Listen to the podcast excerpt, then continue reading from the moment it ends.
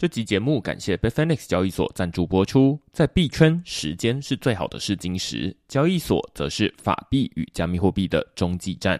Bitfinex 成立于二零一二年，是一家已历经市场十年考验的交易所。Bitfinex 透过加密货币帮助人们实现金融自由，让转账像是传讯息一样简单，不再有国界之分。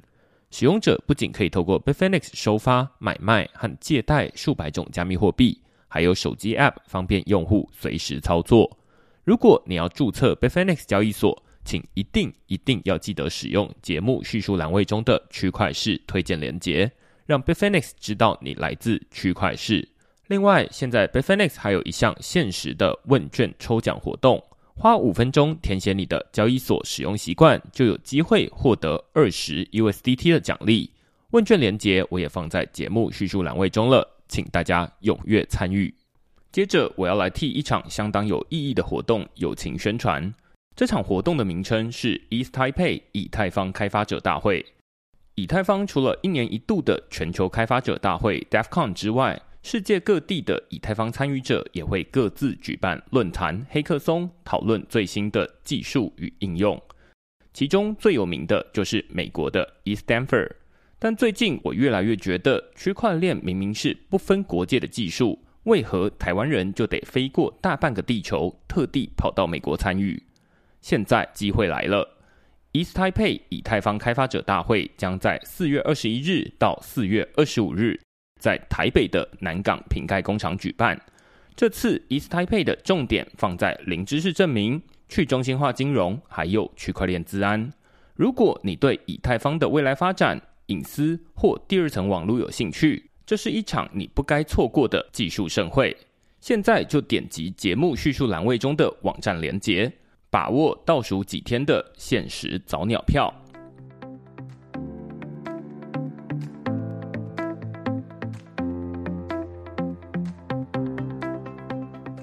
Hello，大家好，欢迎大家来到区块链的 Podcast，我是区块链的作者许明恩。今天呢，我们很开心哦，邀请到这个 FTX 受灾户哦，或者是 FTX 受害群的前管理员 Michael 来跟我们讨论这个主题。那我们先请 Michael 跟大家打声招呼。哎，大家好，我是 Michael。那哎，其实我是一个工程师，对，本来就是一个路人。那我们今天呢，之所以会邀请这个 Michael 来啊，最主要的原因是因为我在清明年假之前哦。开始注意到说，哎，最近 FTX 有越来越多的新的资讯释出，然后好像有一些新的进展。然后，其实，在二零二二年十一月 FTX 倒闭到现在二零二三年的大概四月左右的时间，其实也经历差不多快半年。那这半年里面，有一些这个 FTX 的受害者啊，他到底现在要做哪些动作？尤其最近这个 FTX 他们开始寄信。给曾经把钱放在里面的人，然后钱被锁在里面的人说啊，那你要确定这些资讯是不是正确的，然后接下来要做什么事情？感觉好像网络上开始有些讨论，但是好像比较缺乏一个清楚的资讯给大家看，所以我就在网络上找到，在 Telegram 上面有一个叫 FTX 受害群，然后 Michael 他是这个受害群的前管理员。那所以呃，我们就请他来跟我们讨论。那之所以为什么是钱呢？其实我在邀请他的时候，他还是现任管理员。那这个我们待会可以晚一点再慢慢讨论。但是我觉得一开始啊，会想要先问 Michael 说，你自己本身是工程师，其实你也不是什么 FTX 的员工啊，但是你也是 FTX 的受害者，对不对？对对，我在里面也放了钱，算是 FTX 债权人之一。嗯嗯嗯，对。那对你这个工程师来说，对你的工作来说。加密货币对你来说的意义到底是什么东西？呃，其实，在我工作上，呃，我工作上，我老板是其实是负加密货币。然后对我来说，因为我是工程师嘛，所以我本身是很乐意去尝试一些新奇的东西。然后我的第一次接触应该是在二零一七年，哎，二零一七年的时候去接触到加密货币。对，然后我那时候就想说，嗯，它是一个非常快速的支付手段。因为你如果说你有去做跨国汇款的时候，你就会了解到说，哦，今天假设我汇钱到香港，我要打笔汇费是一千五百块。哎，但是加密货币呢，它可能是十五块，哎，甚至是五块以内。第一个是它很快就到，然后第二个是它的成本比较低。对对对对。但是你刚刚有提到，就是呃，你的老板付钱其实是付加密货币。对，因为我老板其实是香港人。哦，所以你的意思是说，他想要从香港付钱给台湾的员工的时候，他其实不是走银行的转账的方式，而是走加密货币。对对对。那我还蛮好奇，就是你老板他对加密货币熟吗？本来就是这个相关的产业吗？还不是？我们的产业其实跟加密货币完全没有相关。我们的产业是做那个餐饮的 POS 机。嗯嗯。哎，我老板其实比我年轻一点。嗯。对，然后他也是对一些比较新奇的事物感兴趣，所以他也去接触加密货币。所以他就觉得说，这就是一个可以用的工具啊，为什么不用？可以这么说吗？对对对。哦，那我还蛮好奇，就是说，那很多人在 FTX 倒闭之后，其实。呃，相信在台湾，在那时候有蛮多人哀鸿遍野啦，包含我自己也有放钱在里面嘛。呃，我也是这个受害人之一。只是绝大多数人大概都是在那时候，觉得灰心丧志，就会觉得啊，那钱在里面，然后拿不出来了。虽然在新闻上面看过蛮多这种 Modern Gox 呃事件，什么交易所倒闭，但是感觉好像就是不会倒到自己的那一个，就是会觉得说，哎，自己用的就是很安全啊。一直到 FTX 二零二二年十一月的时候倒闭之后，很多人会觉得说啊，那好像想要离开币圈了。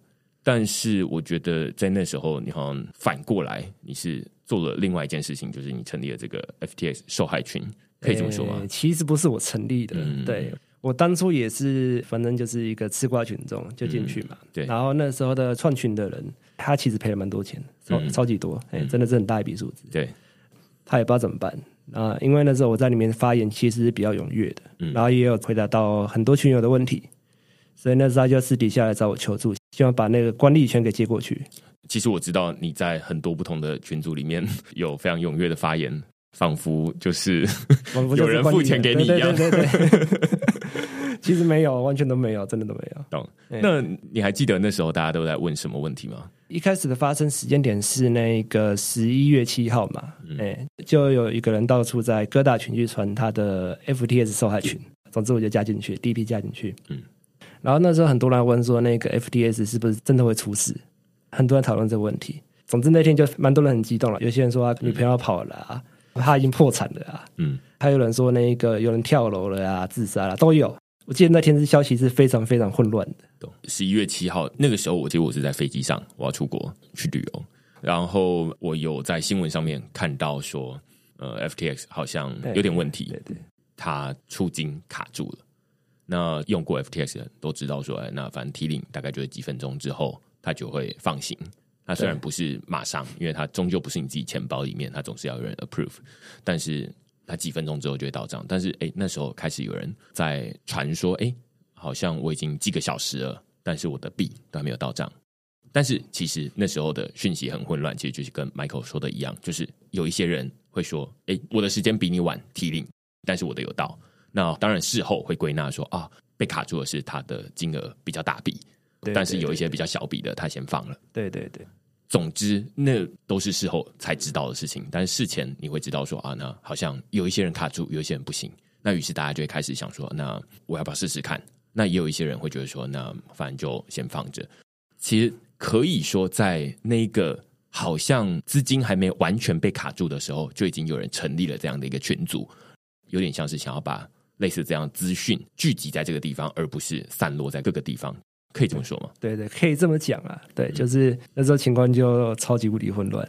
然后有些人说，哦，他的已经到账了。对，然后有些人说他已经出，他已经出法币了。莫名其妙的讯息都有。对对对对，你可以想象，就是那是一个大家很紧张的时刻，因为可能很多人都把钱很多钱放在里面，然后有一些公司，他们可能把这个要发给员工的薪水也都放在里面。我听到蛮夸张的，有过百万的。百万是美金嘛，对不对？哎，百万是美金。对对对对，不是百万台币。百万台币感觉好像蛮多人都有的。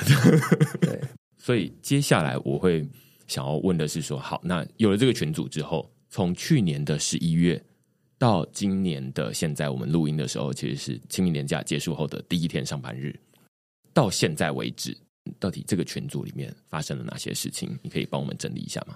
呃，这个时间群组里面其实发生蛮多事情的。我先从第一阶段开始讲好了。哎，第一阶段就是十一月七号开始嘛。十一月七号就是创群人创的这个群，里面的资讯是蛮发散的。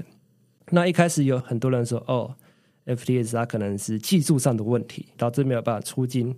然后直到我们确定说，哦，FTS 真的完蛋，什么时候？是七月八号的时候。哦，那时候整个群里面的讯息就炸开来了。因为那时候班主也是赔蛮多，他自己不知道怎么办。他当初的想法就是很简单，大家拉进来之后怎样再说，反正就是呃，讯息一直发生到好像十一月九号左右的时候，就是确定真的都完蛋了。那我在那个时间点才被指派为新的管理员。大概在十一月十号、十一月十一号的时候，有听到孙宇晨，就是现在的火币的那个负责人，哦，说我们提供 T R X 出金，哦，那时候又是第二波混乱。这边我帮 Michael 补充一下，那时候其实是大家都会觉得说啊，那糟糕了，就是前面几天的时间，大家就是钱。都锁在 FTX 里面，然后领不出来，大家已经觉得说啊，那机会渺茫，那些钱要当成不见了。但是那时候可能绝大多数人的心情都还是很低落的。那大家都知道说，在这个加密货币领域里面，有一个人他很喜欢蹭热度，对，那其中一个就是孙宇晨 Justin。然后他在那个时候他就跳出来，那他当然过去有非常多不同的新闻啊，例如说他跟巴菲特共进午餐啦，然后他可能有一些钱啦等等的那。总之，他应该是一个富有的人，但是到底有多少钱，然后那些钱是不是他的，这大家不是很确定。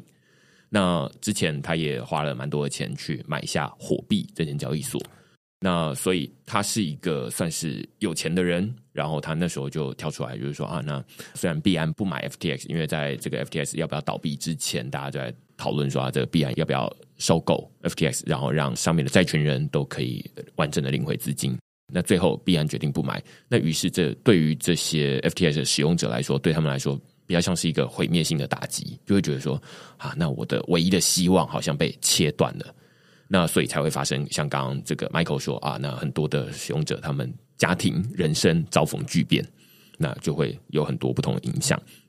也在那个时候，孙宇晨这个人呢，他就跳出来说啊，那他同时他还创办了一个区块链叫做 Tron。有用过 USDT 转账的人，肯定都知道，在交易所里面，你要转这个 USDT 到别人的钱包，提领到自己的钱包，你可能可以用这个以太坊，对，你可以用以太坊，你也可以用这个 Tron。那他是 TRC 二十这个 Tron 波场区块链的创办人之一。那于是呢，他就跳出来说啊，那我们要拯救 Tron 的使用者哦。那所以只要你把 FTX 里面的钱全部都换成 TRX。你就可以把钱领出来，是不是这样？哎，对，那时候他的说法就是，他跟那个那时 FTS 的员工都还在，然后他们就联合发个声明说，今天你只要把它换成 TRX，那我们就可以把你的钱给领出来。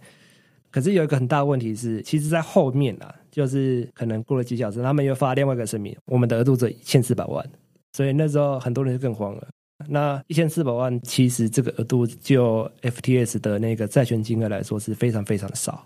所以大家听到这边就可以想象，就是说那是一个大家都已经被锁在里面，币圈里面，在 Telegram 上面，网络文化里面会说，就是大家都已经被关厕所了，反锁再锁一次。对，那锁在里面，突然有一个人说：“哎，你只要把你里面的钱全部都换成 TRX，你就可以提领出来。”那大家就重燃希望。于是消息一出之后。Michael 肯定也知道，就是马上在这个 FTX 交易所里面，其实 FTX 交易所的交易功能还是正常的，它只是不能提领而已。对对对。于是各种交易对对于 TR 叉的这个交易对的价格都暴涨，就是 T R 叉在里面，呃，我不知道那时候到底是多少钱啦，但是一颗 T R 叉假设是一美金好了，那它那时候是暴涨好几百倍、好几千倍。最主要原因是因为大家都把这个币转成 T R 叉。对，就我的印象来说，应该是最大溢价有到九十趴，也就是说，你买一个 TRX 是只剩下零点一美金这样子。嗯，对对对，所谓溢价就是它在 FTX 上面的价格是比其他的交易所高出九十趴的。对对，没错。那理论上，这种不同的交易所会有溢价跟负溢价，这都是很正常的事情。但是通常会有造市商或者是会有人搬砖套利，会把这个不同交易所之间的价格去拉平。但是因为那时候 FTX 没有办法出金，换句话说，造市商早就已经跑了。他们在前几个小时或者前几天就已经都跑光了。没有人会为了一间被关厕所的交易所来造势搬砖，所以它的价格就是会暴涨。但是跟其他的交易所的这个 TRX 价格都完全不一样。那但是当大家都换成这个 TRX，接下来想要提领出来的时候，发现告诉你说：“哎，不好意思，只有一千四百万美金的这个额度。”其实换句话说，你只要是前一千四百万，理论上啊，那你应该可以提领出来。但是没有人知道现在到底额度剩下多少，这是很大的一个问题。对，因为我想那时候 FTS 官方也是蛮混乱的，因为大家不知道，忽然就你可以想象，这对于员工来说，就是啊，什么 我们公司倒了，那我们的薪水在哪里？然后我还需要继续工作吗？这有很多不同的问题。当然，后面还有很多这种什么呃什么坚守之道啊，什么什么奇奇怪怪的很多不同的问题。但是从这个事件里面，你可以看得出来，孙宇晨这个人他之所以现在名声非常不好的其中一个原因，来自于他很容易趁火打劫。我几乎可以这么说，这就是一个趁火打劫，就是在大家没有希望的时候，你告诉大家说：“哎，有一个希望。”然后你让大家提领出来，但是。提醒出来不是说保证，那所以到现在有很多人他是换了 T R 叉，等着在那边想要提领出来，最后没得提领出来，它里面就只剩下 T R 叉。但是它那些 T R 叉不是用当时的市场价格买的 T R 叉，而是比市场价格高出九十趴，或者是更多的 T R 叉，或是更多的价格而买来的 T R 叉。那到现在来看是非常亏的。就是如果他现在收到 FTS 发过来的债券，他的 TR 差其实就是现亏九成之类的。对，现亏九成，那真的是很惨。这当然在当下你都会有点难定义，因为那时候大家会看到说，哇，孙宇晨要来救人呢，感觉好像是英雄。但是你把时间拉长来看，你会觉得说，哇，这割的还不够吗？就是这些人还不够惨，你还要再趁火打劫。哎，蛮多人也在事后跟我讲说，他的 T I X 要怎么办？嗯，人数还蛮多的。嗯，对，懂懂懂。OK，好，所以这是在当时发生的事情啊，就是没有那么多人知道，但是其实那时候消息灵通一点的人，他就会想办法去做这件事情，因为能救出一点是一点。那如果溢价还没有那么多的话，那或许我可以救出一半，就全部换成 T R 叉，然后全部提醒出来，那还 OK，而不用等这么久。这是其中一个事件。那后面还有发生哪些事？在这个群组里面，诶，后面还发生了一件事？反正就是，诶，经过孙允成那件事之后，然后就后续有很多新闻出来嘛。譬如说，诶，FTS 它的高层，他高层借了二十几亿美金，又听说他们去买巴哈马的豪宅。哦，那时候大家就很气愤嘛。为什么你可以把我们钱拿去这样子用？对，所以现在大家都比较像是在这个法律文件上面去看到说，哦。他们其实都把这个交易所的用户当成是他们的提款机。对对对，就是你把钱存进去 FTX，他们就是会觉得说，那就我们的喽。反正只要你要提领的时候，你可以领得出去，其他的剩下的我们要怎么用，那都我们的事情。对，那这其实是很多过去的不同的加密货币交易所发生这种很多奇奇怪怪的事情标准的手段了。就是之前有一个 Quadriga CX，就是加拿大的交易所。其实也是类似的状况嘛，反正就是他只要确保大家都可以领得出去，那剩下的他都可以慢慢自己操作。只是后来总是会有一些意外事件，让他这样子的操作露出破绽，进而倒闭。那我觉得 FTX 某种程度在这件事情上面，在挪用大家的资金上面，他就会说啊，那我跟 FTX 的交易所借多少钱出来？就是例如说，他可能用 Alameda Research。这样的公司去借钱，或者是用员工的身份去借钱，然后他就把钱从 FTS 交易所里面领出来，但是那些钱其实是用户的钱。然后我记得接下来后续还有哪几？后续还有，我后面其实要找律师，嗯嗯嗯，哎，然后再就是很多的媒体采访吧。那媒体采访其实那边给我蛮多帮助的，这个角度会比较像是帮大家厘清说啊，那第一波是这样，然后第二波是会有律师事务所。会跳出来说，大家应该要找律师，比较能拿回你损失的钱，应该这么说，对不对？对对，这大概是在 FTX 十一月初坏掉之后的接下来的几个礼拜，大家开始会说，你应该要把这个 FTX 交易所的画面截图录影下来，以便后续的法律的用途。但是，其实绝大多数人都没有经历过这种。什么叫交易所倒闭？然后我要录影，我要截图，我要截图哪一部分？那在当时资讯一片混乱的时候，有人有一些教学，就是会告诉你说啊，那你就是要截这个，然后你就要怎么样？然后甚至还有用 FTS 交易所里面的这些资料输出的功能，想办法把你的资料留存一份。但是有了这些资料之后，大家其实还是不知道到底要怎么用。于是，在那个时候，呃，在接下来的一两个礼拜，会有一些呃律师事务所跳出来，就是说，哎。其实大家不懂法律，那我们就是法律专业。他们或许也就是对于币圈是熟悉的，甚至曾经是这个 FTX 的使用者，也有可能是受害者。总之，他们就是有法律专业，然后说，哎，这些证据，或者说，哎，未来可能会有很漫长的这个法律诉讼，那大家可能会需要找一个律师事务所来帮忙处理这些诉讼，你才有机会拿回更多钱。那时候是不是这样？诶，那时候其实我是找蛮多律师，然后有部分律师是这样子。哦，你个人就是有去找律师，是不是？就是那时候其实有些律师他会在那个他的 Facebook 上面贴对 FTS 看法嘛。嗯嗯嗯。然后我那时候都会去私底下去问。你那时候为什么会想要去找律师啊？我那时候想要去找律师的原因是因为大家也是第一次经历，我也是第一次经历，然后不知道怎么做，所以正常人来说，我都会想先去询问律师的建议，哎，怎样做会比较好？哎，或者之后我们会遇到什么事情？那你那时候有先付咨询费还是什么之类的吗？哎，所以我很感谢部分律师，哎，他没有收我钱。懂懂懂。对，那你那时候问的结果可以跟大家分享吗？他们的说法就是，哎，因为这个案子已经进到那个美国破产法的第十一章，哎，那所以后面应该都会是从美国的律师那边进行。那以台湾的使用者的角度，你不太需要做任何事情。对所以这个其实就是结论，然后对台湾人来说，可以说是就等通知，对对对对对，但可能也有不同的说法，对不对？对对对，就律师间的看法可能会不太一样。那你自己最后采取的是什么样的做法？那段时间啦，我可能就是固定，可能说一个月啦，或是几个礼拜会去做一次消息通证，那看说哪些从那个法律上的角度可以帮助我们的，譬如说美国法院有发一个通知说。呃，如果说你觉得今天是 FPS 诈骗你的，哎，那你可以去寄信，寄信，然后去美国的法院作证之类的讯息。所以会去帮大家整理这些东西，或者是也帮自己整理这些东西，这样子。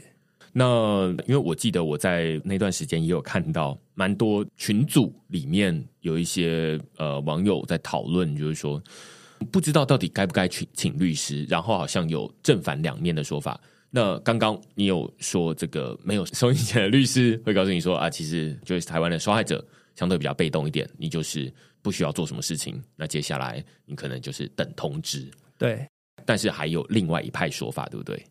另外一派说法就是说，那个如果说你今天你今天假设你们要请律师的话，你在那个美国的法院公房会就会比较吃亏。哎，那你拿到的赔偿金额可能会相对的比较少。这个是另外一种见解。那所以看起来两种见解的想法不太一样。一种，如果你只要等通知的话，理论上你最终你可能是不需要特别再付钱请付律师费，这个没有错，哎，没错。那如果是后者这种见解的话，那就会变成说，哎，你现在就应该要付律师费，避免你的权益受损。尤其如果你的金额蛮大的话，那他可能少个几趴，那那些钱可能都拿来付律师费，绰绰有余。对，那所以。第二派的说法就会觉得说，那你应该要现在请律师。对对对，没错，懂懂懂。我不知道你知道说，哎，在这个社群上面，你有看到说，哎，大家通常是怎么选？然后现在有什么样的不同吗？就到目前二零二三年的四月，因为有些人他有去律师的群组，那其实他的消息是跟我这边是一样的。对，没有什么不同哦。至少从获得消息面上面来说，是一样的。那能不能多拿回钱？好，现在没有听到一个确切的说法，主要就这两点吧。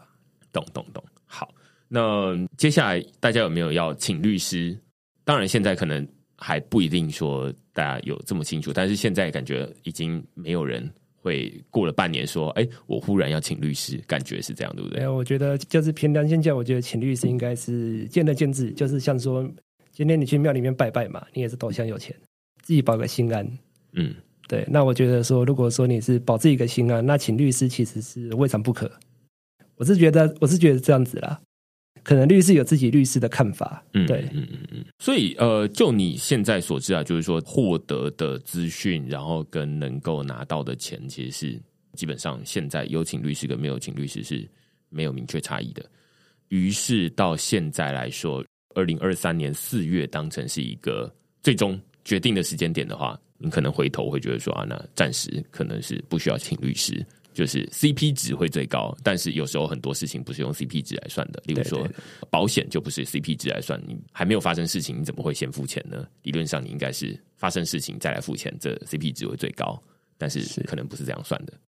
那接下来大家可能会蛮好奇的，就是说最近开始会收到一些这个 FTX 的通知，您可不可以跟大家分享一下最近这些进展？例如说，FTS 它会寄出这个债权人名单，你也基于这些债权人名单打造出一个工具，你可以跟大家分享这些事情吗？我记得他的资料时间点应该是三月十六号的时候，就是放在他的那个 K 弱的网站上。K roll 是什么东西？诶，K 弱就是那个 FTS 用来通知整个他们自己的那个法律文件，告诉债权人说，哦，接下来我们法院要做什么事情，那你可能你可能可以采取什么样的动作，甚至说你要提交债权申请，都是在 K 弱上面进行。嗯嗯嗯，所以那个是一个对于一般的 FTS 受害者来说，或者是受灾户来说 k r o 这个网站是有必要知道的吗？还是它其实就是一个有点像资讯公布栏？其实它是有必要知道，只是它的文件整理的让普通人看不懂。嗯嗯嗯，对对对，你有全部看完这些东西吗？哎，我其实也是看重要的。呃，对对，OK，那你会觉得上面有哪些资讯是重要的？呃，其实就最近比较重要的部分的话，应该是那个，就我刚讲的嘛，三月十六号的那个债权的名单，它包含说 International、USA 跟 Europe 跟 Japan，哎，这四个支部，那包含了一百八十七万人。那这个名单，我记得是在三月下旬十六号陆续寄发给这个那十六号是公布嘛，公布。快四月的时候才陆续寄出来。嗯嗯嗯，我觉得这就是为什么我们今天挑这个时间点在这边录这一集，因为去年其实也没有收到什么 FTS 倒闭的通知啊，大家都在新闻上面看到的。那知道倒闭之后，一直过了大概快半年的时间，哎，现在收到了一份比较像是正式文件的通知，这应该是第一份，对不对？对，应该理论上来说应该是第一份。你可以跟大家分享一下这一份里面大概写的是哪些东西吗？他这份里面就是写说，就是 FTX 欠你多少钱，然后告诉你他们现在没有任何一个提交债权的 deadline。之后他会他会依照可能信件的那个地址去对你做通知，嗯然后请你寄达收信。嗯，对，他是这样子做一个通知的作用。所以主要有三件事情。第一件事情是可以说 FTS 欠你的余额有多少，对对对这第一个。第二个是说你的这个收件的地址，这地址是物理的地址吗不是它的地址是 email 地址。？email 的地址，OK。所以就是大家第一个要确认的是你的金额对不对？就是你当初放在 FTS 里面的钱。然后之后注意来的那个信件地址，然后第三个是申报时间是没有期限，目前没有确定。这个是什么意思？你知道吗？就我的了解啦，他的意思应该只说那个他们现在是没有开放上传，那之后未来某个时间点我可以放上传，那是什么时间点呢？他们也不晓得。懂。说这个开放上传比较像是说，像当初这个十一月初倒闭的时候，要大家去备份自己的资料，然后现在比较像是啊，那你的资料有错，然后或者是哎你漏掉，然后我要上传，说哎你看我这边有佐证，我说的才是对的，然后你你上面的资料是错的，可能是这样，对不对？诶，关于详细的流程我不太清楚，但是，诶，我问过其他人经验的人，他们就是寄那个 email 的信嘛，那对告诉你余额，然后你到时候就上去确认，诶，这个余额是不是对的，这样就好了。懂懂懂懂懂，因为我自己的余额是对的啦，然后所以我就看一看，就觉得啊，那好就没我的事了这样子。可是我听到有蛮多人的余额是有问题的。哎，对啊，这其实就衍生出接下来我们要讨论的问题，就是在收到这封信，因为这是第一封 FTX 寄过来，在它倒闭之后，我们收到的第一封信，哇，非常珍贵。那这封信里面告诉你三件事情，就刚刚我们整理的这三件事情，但是里面的资讯有错。那你有看到有哪些人发生什么样的情况吗？大部分的情况就是因为他们可能提某个币嘛，可能提 BTC 啦，可能提 ETH 啦，然后但是他们在收到的时候，哦，他们发现他们当初提的那个币是消失的，那这时候他们就很紧张，就来问我说怎么办？那这时候呃，唯一的做法就是再回去查他们那可能十几份的 PDF 的余额，哎，那看里面有没有资料，哎，里面有资料的话，那代表说是那个破产率上面弄错了。嗯，大家刚从这个 Michael 在分享这一段的时候，你可以听得出来，就是虽然 Michael 不是一个什么法律专家，他最一开始就说他就是一个工程师啊，所以他没有真的很知道说这些确切的法律流程到底会发生什么事情，未必知道。但是大家仍然会觉得说，啊，那、我手上资料错了，找谁？我找这个管理员好了，好像知道比较多这样全部来找我，信没有收到也来找我，对对对，信没有收到也来找我，仿佛他好像有领钱，但实际上他根本就没有领钱。对对对，他就是一个义工啦。呃，所以我们这一集之所以会找他来，就是会觉得说啊，那把大家很常去问他的问题，在一集里面可以说清楚，那这样他或许可以减轻他的压力，然后也可以跟大家分享一下说啊，那他在过去这段时间当成是一个这个资讯的汇流处、资讯的 hub，看到大家的哪些状况。因为现在其实即便到了二零二三年的四月，其实还是蛮混乱的。在网络上面会有看到说啊，那这个很多人会有不同的声音啦。只是他们的资讯错误了，那你其实你就是去帮他比对那个债权人的资讯的文件，对不对？就对，就是诶大部分情况就是他的钱不对嘛，因为我那时候有做一个报表，嗯嗯他是要那个 BigQuery 加上 Lucas Studio 做的，嗯然后就请他们上去去查，用自己的记忆中的余额，然后去查说他们的数字是不是对的。然后可大部分人会回报给我的结果都是那个，诶，他们有查他们的资料，诶，可是他们 custom ID 是完全不一样的。对对对，懂然后所以我那时候我有我有另外用我自己的钱嘛，然后可能就是请 ChatGPT Four，然后去帮你一份，叫他们去寄信，因为他们有提供一个官方管道嘛，然后问那个官方怎么办。哎、我觉得刚这 Michael 这边讲实在是太含蓄了，就是呃，实际上他刚在讲的这一份工具哦，对于现在所有收到 FTX 信件的人来说，都是一个非常有意义而且非常实用的工具。这也是为什么我们今天会找 Michael 来的很重要的原因。我记得大概是在两三周之前啦，就是在新闻上面看到说，哎、FTX 好像公布了这样的一个债权人名单，但是那个债权人名单非常之可怕，就是它好像有不差不多十份的 PDF 档，对不对？国际版十份，美国三份，欧洲一份，日本一份。对，好，那因为绝大多数的台湾人用的是国际版，所以就有十份，对十份的 PDF 档，每一份打开，你如果是跟我一样用 MacBook 打开，你就是要开三千多页，一阵子，对，一份三千多页，然后一页里面又有很多行，那每一行都有一个独立的使用者 ID，然后跟它后面实际上有多少币，然后呃币种跟余额这样串在一起。那刚刚 Michael 也说了，你的使用者 ID 跟你当初 FTS 的使用者 ID 其实是不一样的，对对所以如果你有留下那个 FTS 使用者 ID 的话，那个是不管用的，所以你没有办法直接去搜寻你的使用者 ID，你要用你的余额。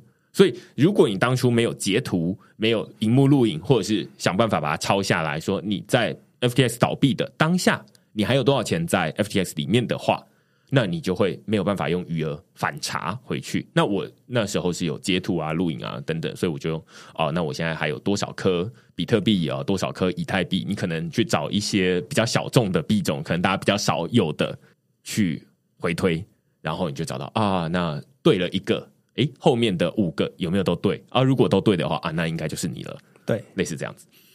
那只不过你要查这件事情，大家要先知道哦，一份三千多页，十份三万多页，正常的电脑打开来开始搜寻，你的电脑就会跟我一样宕机，对对对，反正就是它就会卡在那边了，卡很久。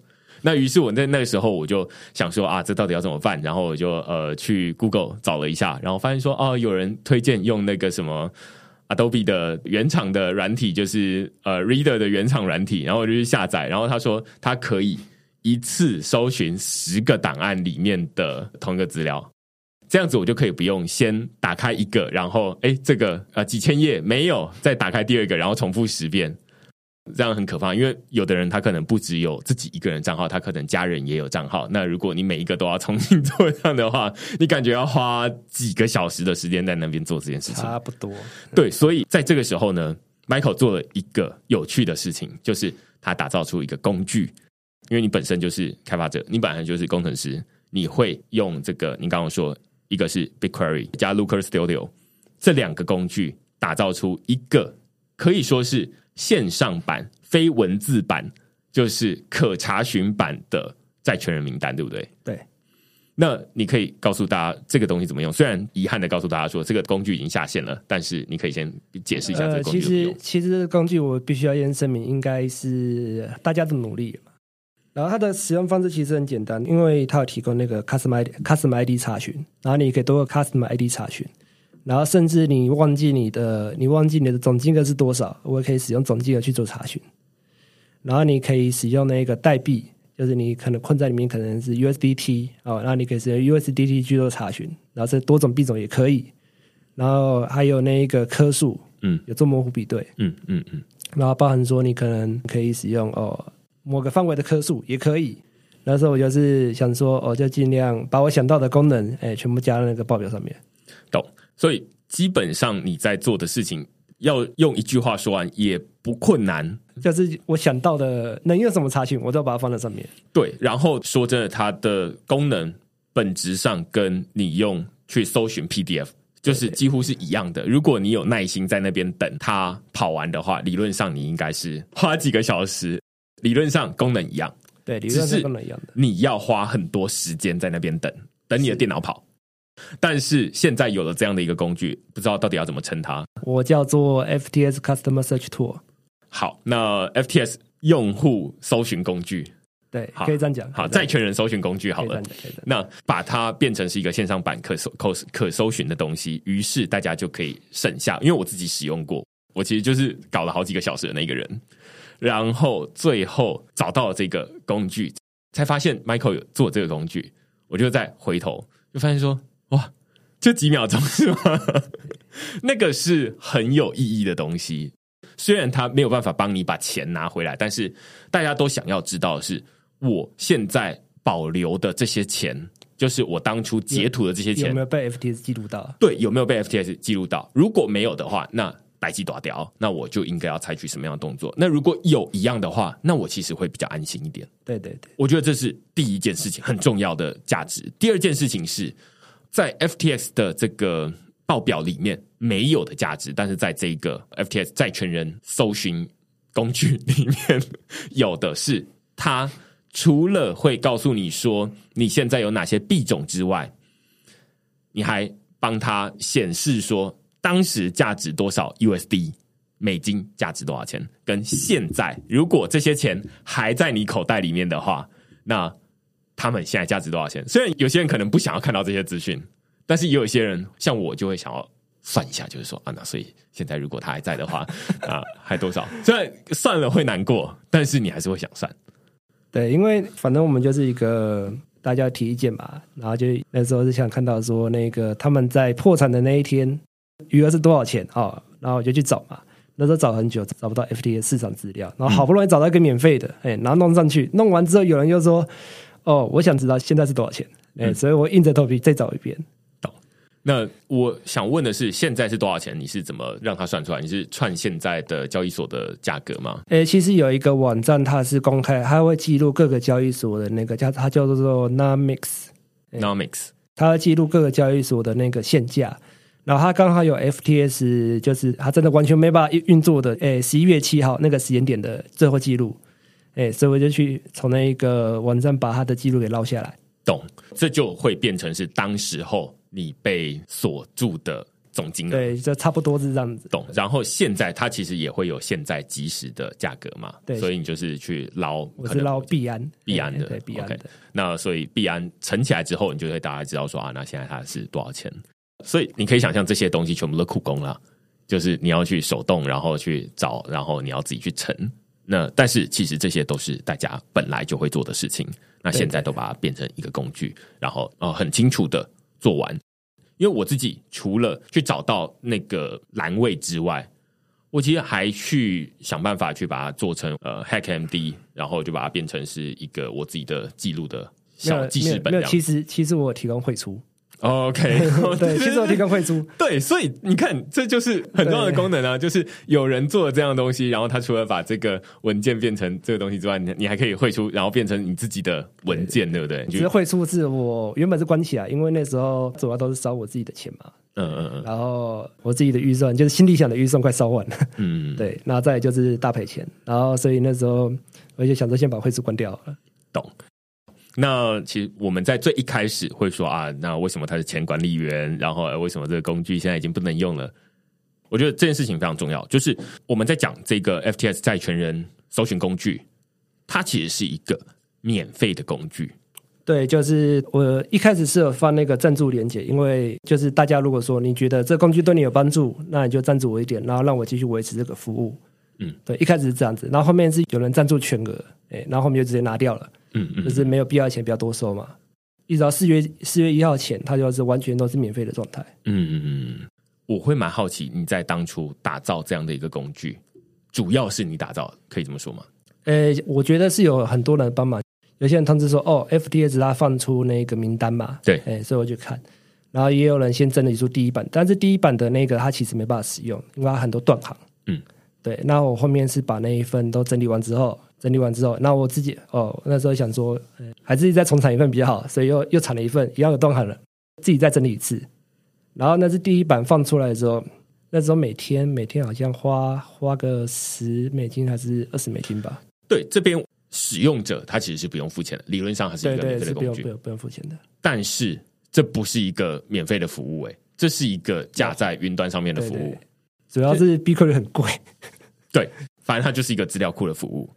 然后大家只要使用的越多，理论上架设这个服务的人他就要付越多钱。对，没错。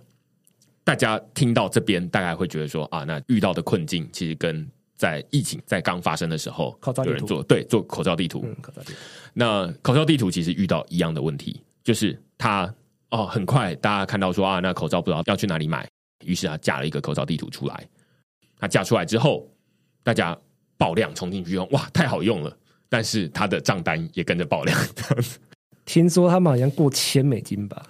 那接下来，当然后来新闻是说啊，那 Google 他们看到这样的一个新闻，然后这样的用途之后，他们就给他一些 credit，然后让他不用付这些钱。最后当然是这样。那其实 Google 也来找过我。OK OK，Google 也来找过我。嗯，对，但是我一开始留言该说不用，嘿，有因为有人帮忙了。好，所以这其实是一个蛮有趣的状况，就是打造了一个工具，然后有人用，然后后面要成本。那我会蛮好奇，第一个当然是有人赞助了，对不对？但是他赞助的这个钱是足够他运作很久吗？最主要的赞助人，他一开始问我说一天大概多少钱嘛？然后他就 cover 一次一个月的量。但是认真的来说，如果说你要让这个服务走到最后的话，那一个应该是不太够的。那其实我后面原本想说，他的那一份烧完那就算了，就你自己垫。对对对。OK，你本来就心中有一个，因为你刚刚前面有说，就心中有一个预算，对，就是我自己可以出多少钱，为了大家可以出多少钱这样子。本来就有在做这样的事情吗？还是没有？今天就是完全就是我是一个 FT 债权人，然后被拉进去。我觉得既然我身为把身为诶管理员，那我应该是有责任做这件事情。嗯，虽然有些人可能会觉得说，这好像不是很有必要，因为根本也不是员工嘛。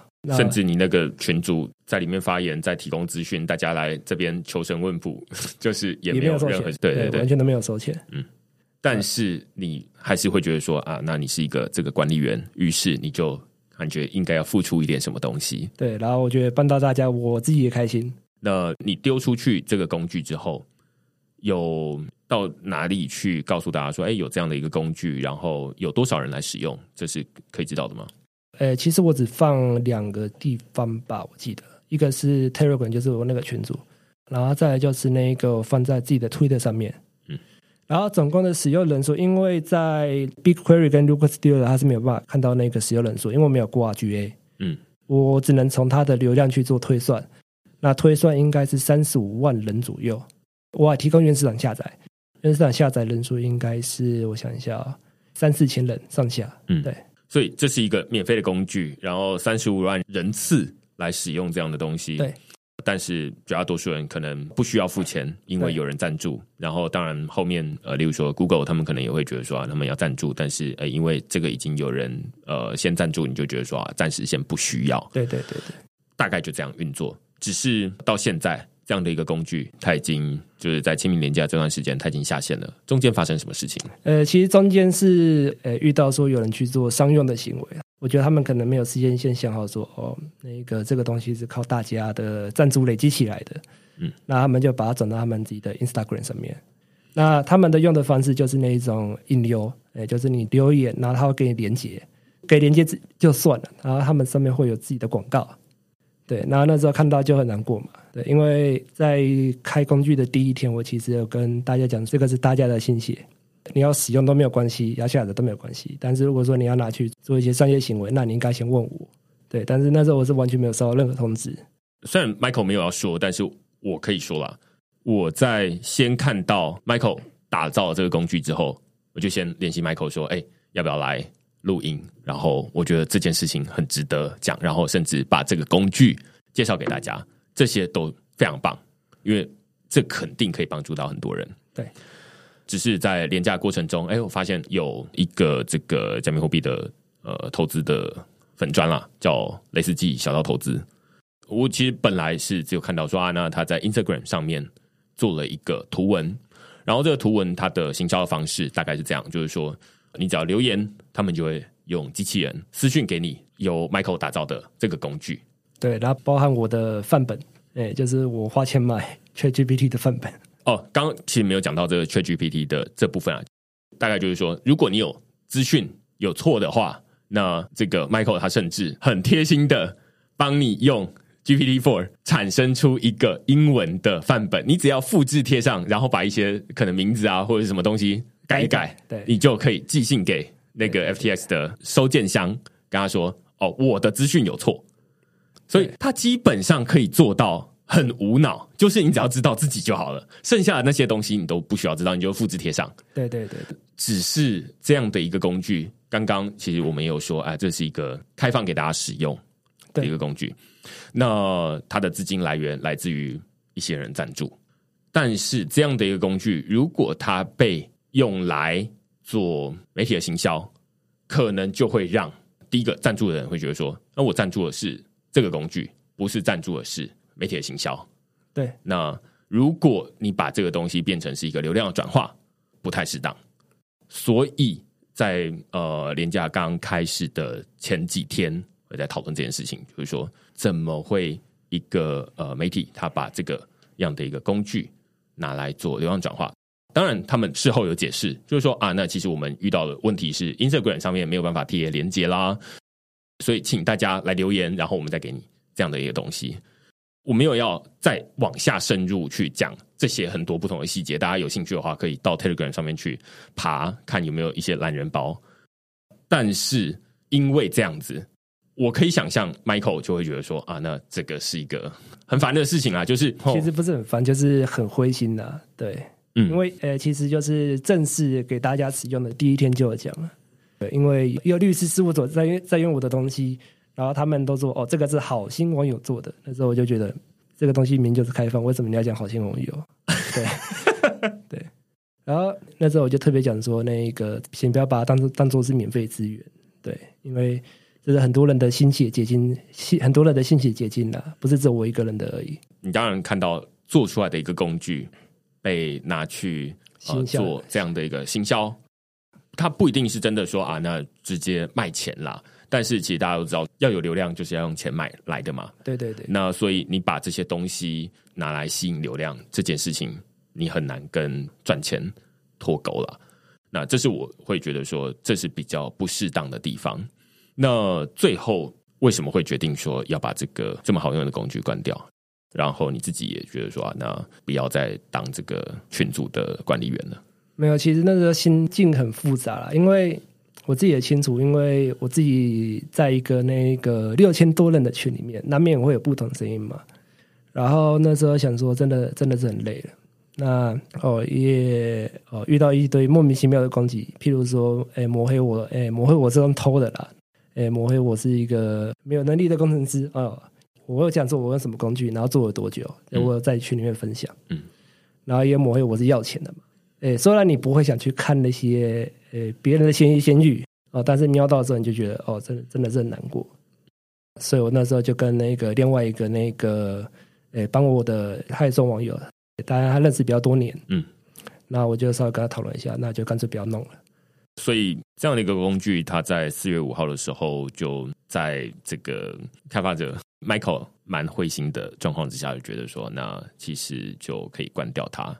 但是其实你那时候有发了一个声明，对不对？就是你有说，其实这样的工具，你自己认为说，虽然它没有办法一直运作下去，你没有要继续让它运作下去，但是它也服务到大多数的人对对对，对，因为蛮多人他需要的是说，我要确认一下，哎，这样对不对？那从三月十六号公布这样的一个债权人名单，一直到呃三月底 FTX 寄信，其实到现在虽然才过一两个礼拜的时间，但是绝大多数人可能都会蛮关心，然后就会上去查，所以累积了大概三十几万的这个呃访客人数。对，那我自己会蛮好奇，就是说接下来你就没有打算要重新再开放这样的一个工具，对不对？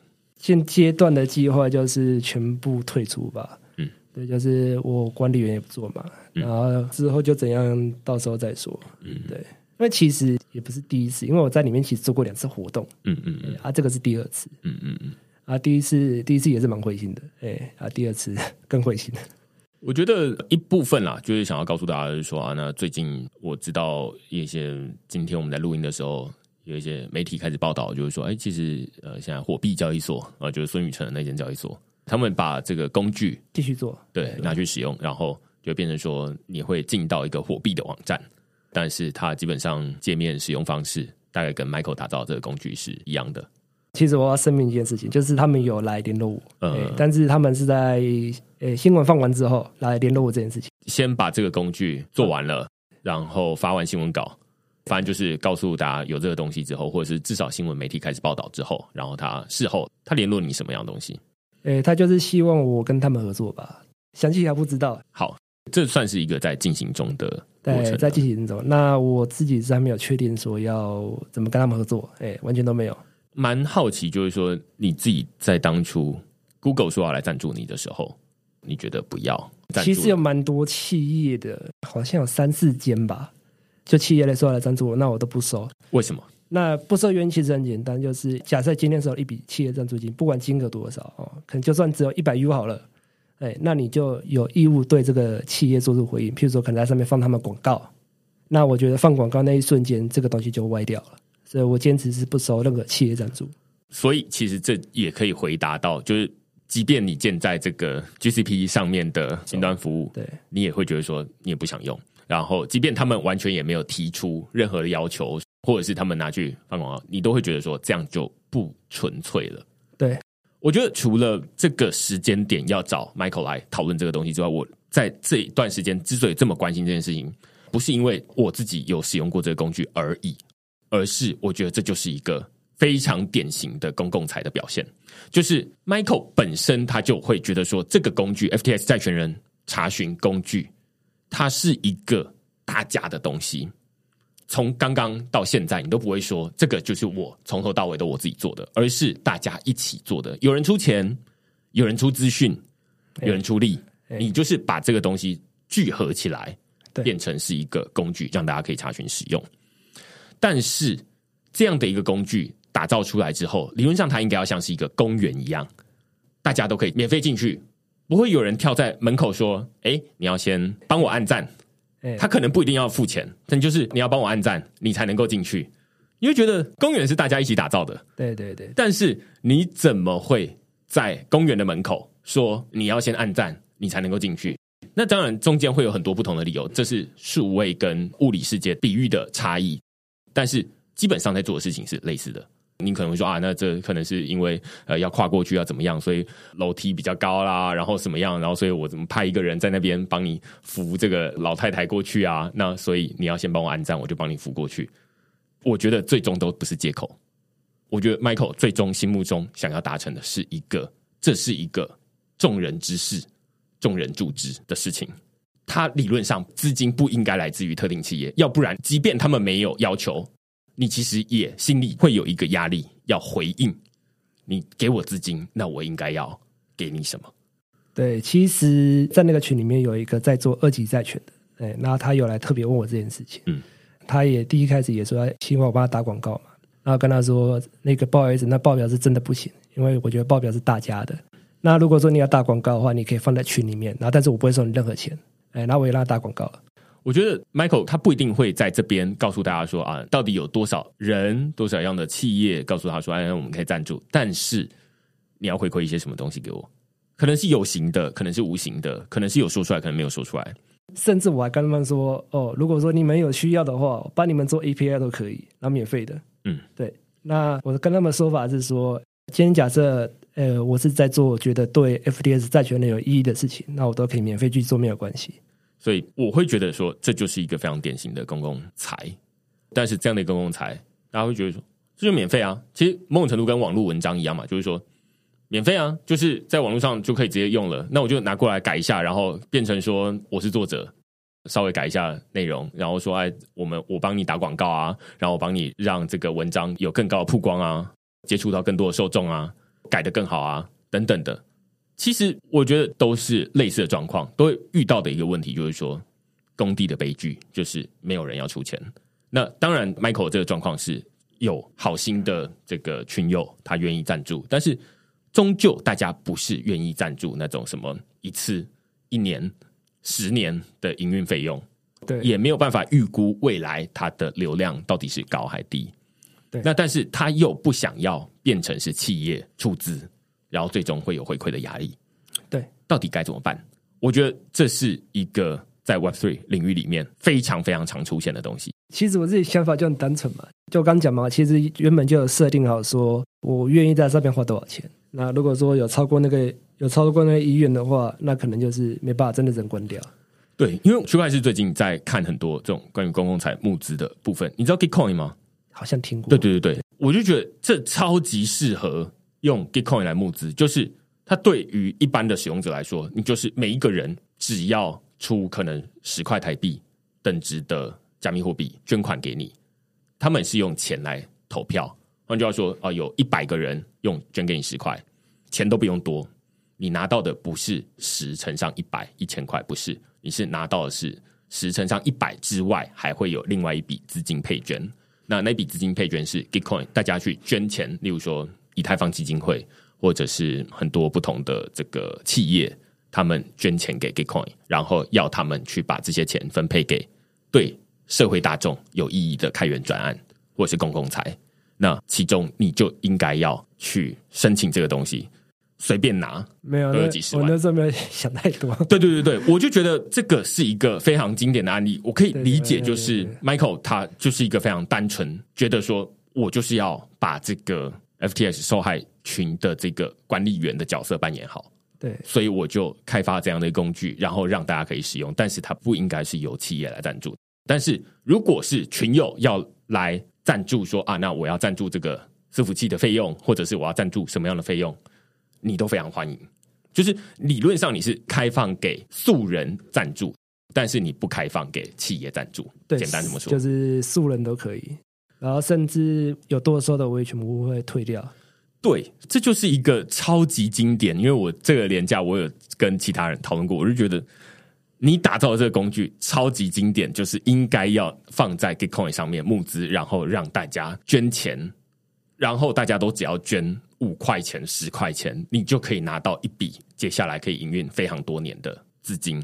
然后这笔钱不是由特定企业捐的，而是由曾经使用过的人，你就告诉大家说，你使用过，你可以在上面捐三块钱、五块钱台币，你就可以拿到一笔钱。然后那笔钱来自于。这个 Gitcoin 拿到的赞助，那些赞助他们没有要求要做什么事情。那但是，之所以你能够拿到这笔钱，是因为大家用钱来投票，用零钱来投票，帮助你拿到这笔钱。那这就是符合最终你想要达到，就是它是来自于素人，他最终不需要贴牌。那时候就没想那么多。对对对，我之所以另外录这一集，我真的是会觉得说，如果有一个机会，最终让这个工具它是死灰复燃。然后在 Gitcoin 的方式，量子老超懂，我会觉得说这是一个超级好的一个机会。当然，我没有要回头鼓吹说，这个蛮多来劝我了。我完全没有要鼓吹说 Michael 要继续回来做这件事情，因为我可以理解这是一个很累的事情，而且没有收入。但是我会觉得这是一个很经典的案例，虽然它没有办法重现，但是它就是活生生的展示了一个。你本来想要打造一个开放、公开的工具，服务特定人，但是它最终会被拿去用某种方式商业化。对，那现在其实你说火币，我觉得它也是一个就是商业化的代表。是啊，是啊，是啊。他为什么要开放这些工具？他就是要大家去他的网站啊。那去他的网站，他就有可能变成使用者。那所以他们其实有，我觉得算有诚意来跟我谈的。对对对，所以我会觉得说，我们都没有办法预测这些人他们最终未来会不会提出什么样的要求，或者是说，你必须要是火币的使用者，你才能够下载，或者你才能够干嘛？那如果你现在答应，你就会变成说啊，最终啊，你又变成这个火币付钱的开发者了。类似这样子，我觉得没有办法预测未来，是没。但是如果你的资金最一开始就来自于大众，就是你自己说了算，这是一个根本性的差别。那我觉得这样子一个工具，就像你说的，它可以是一个 API，就是核心这个公共财是可以由大众支持的。但是每一间企业，你要你也可以拉这个 API 去啊，但是你就要标明，或者是就是说，哎，这是有某一群人。来贡献的，而不是热心网友。他应该是要回到，无论是你负责管理的 FTS 受害群，或者是其他的。那总之，现在已经卸任了。对，然后你也把这样的工具关掉了。但是，我觉得这就是一个非常经典的案例。那讲完这个工具，大家可以听得出来，就是说这是一个钱，然后呃工具，然后每一个人的钱都有限。Michael 已经算是有一笔预算。会觉得说啊，那我至少烧完，但是没有人永远有无限多的钱来烧这些东西。是啊，是啊，对对对。那我觉得这蛮可惜啊。那但是最终我想要问你，就是说，哎，到目前为止，FTX，如果你要给现在在听这一集，可能都是对于 FTX 这件事情有关心，或者他本身就是当事人，他有没有什么需要知道的工具或者是资讯来源，你可以分享给大家？呃，其实现在 FTS 的资讯来源，我会推荐去看那个 Twitter 上面有一个叫做 FTS Committee，他们发出来的，他们是那个 FTS 的债权委员会，他们主要会发关于债权人他们想要知道的消息。然后再就是我卸任完之后，有指派开群的版主回去那一个处理经营这样来经营。那他也答应我说，哎，他之后会整理。嗯，对，所以说，如果说你有需要这这方面的消息，也可以去 follow。无论你刚刚在讲这些，例如说这个 FTS 受害群的管理者选任的这件事情，它其实也是很临时。其实，呃，对，它很临时，但是它其实也是一个义务性质。我觉得你在做很多事情都是一个义务性质，你就会觉得说对大家有帮助，你就会去做。我的想法是这样子，就很单纯是这样。对对对对，但是我觉得这些东西对于有些人来说，它就是很有帮助。例如说，啊，我想要知道 FTS 什么样的资讯的时候，我就会去那边找。那但是社群它不会自动变得资讯非常的公正，它需要有人整理，它需要有人管理。那这就是蛮重要的一个回扣到刚刚说的公共财。理论上，这些管理员不应该是义工，他应该是要有人支援。然后所有人一起聘用他们成为管理员才对，这才是合理的。那只是在过去大家没有这样的做法，就会觉得说啊，好像管理员他有利益可以分一样，其实没有。其实因为这件事情嘛，就比较大笔赞助的，他有来私底下跟我说，我可以把那个赞助给留着，然后就跟他们说不想再谈这个让让人说闲话。对你不想要落人口实。对，那反正就是后面就指定维持费用的部分，因为原本是指定维持费用，那不想收回来的嘛。然后就跟他们说，我捐掉。所以我觉得你就可以听得出来，就是说，不是没有人愿意捐钱，大家也都可以理解 Michael 在做这样的一个工具的初心，所以才会觉得说啊，那即便你关掉了，也没有要你把钱再吐回来。就我宣布完之后，都没有人讲。对对对，所以蛮有代表性的，就是你可以看得出来，哎，现在好像就缺一样大家可以一起使用的这样的一个 Web Three 的公共财的募资的工具。然后让大家可以去慢慢使用这些东西，然后需要一些教学，那最终可以达成要的结果了。好，那我们就今天非常感谢 Michael 来跟我们讨论这个主题啊，就是从最一开始 FTX 会遇到什么样的问题，但是后面我觉得才是这一集很有代表性的例子，就是公共财这件事情该怎么维系。然后 Michael 是一个非常有想法，然后非常有理想，而且他愿意直接先自掏腰包开始做这件事情，只是。所有人的金钱都有限，那我们到底该怎么让公共财可以持续的维持下去，然后让它变成是很多人可以各自使用的一个工具？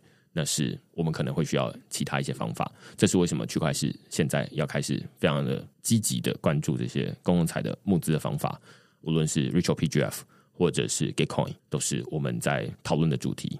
好，那今天非常感谢 Michael 来讨论这个议题。那如果大家喜欢这些主题的话，欢迎你到 Google 上面搜寻“区块市趋势的事”，上面有非常多免费的文章，也有一些付费的文章，欢迎大家用付费订阅来支持区块市的营运。那我们就下个礼拜再见喽，拜拜。